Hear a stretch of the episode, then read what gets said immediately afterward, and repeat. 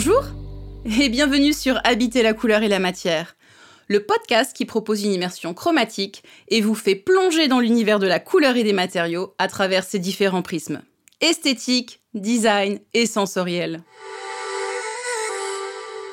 Je suis Mélanie Bernard, designer couleur et matière, fondatrice de l'agence Holistic Design, et l'essence même de mon travail est de créer des expériences chromatiques pleines de sens pour les utilisateurs en répondant à leurs besoins.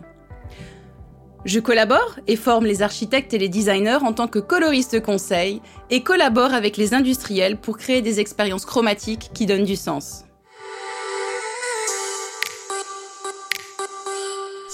Dans ce nouvel épisode, je vais vous parler du plus ancien matériau de construction créé par l'homme, la brique.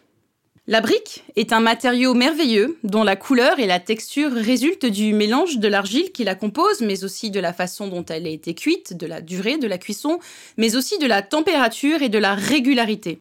Contrairement aux autres matériaux de construction, la brique a la particularité de respirer comme les êtres vivants.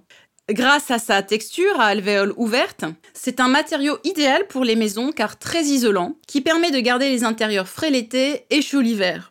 Et alors moi, ce qui m'intéresse énormément dans ce sujet sur la brique, c'est qu'il semblerait que l'humanité ait compris vraiment très tôt l'intérêt esthétique, mais aussi économique et environnemental, pour ne pas dire structurel, de la brique. Et on se rend compte, historiquement, que l'argile est rapidement utilisée comme matériau de construction et modelée sous forme d'un rectangle. La cuisson de la brique est expérimentée en Mésopotamie, il y a près de 6000 ans visiblement, dans les premières cités turques, ainsi que Harappa, dans la vallée de l'Indus, il y a environ 4600 ans. Ces deux sites sont géographiquement assez proches des dépôts alluviaux, donc euh, les dépôts alluviaux ce sont vraiment des dépôts de sédiments, et donc cette ressource territoriale était parfaite pour fabriquer des briques dans ces espaces qui sont plutôt pauvres en bois et en pierre de construction. Et alors, il est intéressant de constater que ces premières constructions mixent déjà les deux types de fabrication que nous connaissons de nos jours. Les briques crues, mais aussi les briques cuites au four. Et alors moi, ce qui m'interpelle, c'est que vraiment, dès le début de sa création, les dimensions des briques permettaient aux maçons de pouvoir les tenir facilement dans une main et d'avoir l'autre main dégagée pour pouvoir étaler le mortier. En Europe, la technique de construction en briques cuites a vraiment tardé à atteindre la qualité de celle des Romains, mais la cathédrale d'Albi en France, euh, qui fut commencée en 1287, est une très belle illustration architecturale de ce savoir-faire technique. Mais concrètement, c'est vers la fin du XVIIe siècle, à travers les techniques de briquetage anglaises, que l'on atteint la perfection avec une pleine utilisation des possibilités de construction, telles qu'on les connaît aujourd'hui. Et alors moi, ce qui m'intéresse particulièrement en tant que coloriste sur ce sujet de la brique, c'est de pouvoir observer que les couleurs des briques étaient assorties, voire complètement contrastées avec le plus grand soin. En effet, les Anglais utilisaient le rouge pour l'habillage des fenêtres, le brun ou le pourpre pour les murs, et les joints étaient fins comme des lames de rasoir. Et c'est aussi à cette période que le joint a été complètement utilisé comme un véritable levier esthétique dans la construction. Je pense que nous nous accorderons tous pour dire que la brique continue d'avoir un rôle créatif au XXIe siècle, que ce soit en termes de durabilité, de conservation de l'énergie, mais aussi pour ses qualités isolantes. En fait, il s'agit de plein de vertus qui continuent à en faire un matériau de construction idéal.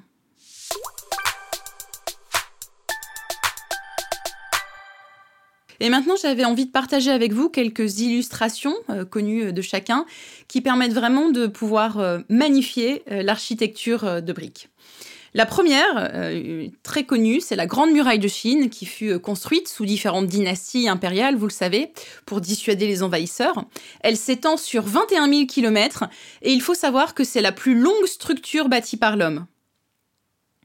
Autre référence que je trouvais assez intéressante de partager avec vous, c'est euh, l'architecture des stupas que l'on trouve au Sri Lanka. Il s'agit d'une sorte de dôme de briques, euh, souvent qualifié euh, de plus ancienne structure du monde.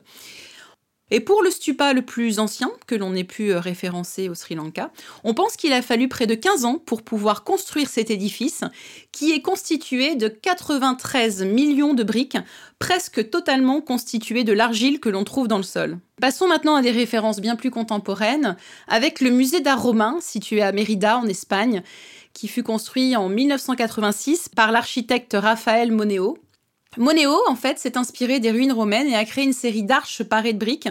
Et donc, vous pourrez voir sur le site internet qu'on est là dans une véritable dentelle de briques. Autre référence, cette fois-ci dans une partie bien plus euh, résidentielle, les immeubles de Torre del Parque à Bogota, construits en 1970, sont complètement parés de briques cuites qui encerclent à moitié une arène euh, qui est composée de la même couleur et qui date de 1930. Chaque tour en forme d'escalier est complètement fait de briques et complètement tournant, et il offre à ses occupants une vue dans plusieurs directions ainsi que des grandes terrasses. N'hésitez pas à partager ce podcast autour de vous, car le bouche à oreille et les recommandations sont le meilleur moyen de promotion de ce projet. Je vous invite bien évidemment à laisser des notes et des commentaires sur les plateformes de podcast de type Apple Podcast ou Podcast Addict. Et enfin, je vous invite à me suivre sur les réseaux sociaux. Holistic Design est présent sur Instagram, LinkedIn et Facebook. En attendant, je vous donne rendez-vous dans 15 jours pour une nouvelle expérience chromatique. À très bientôt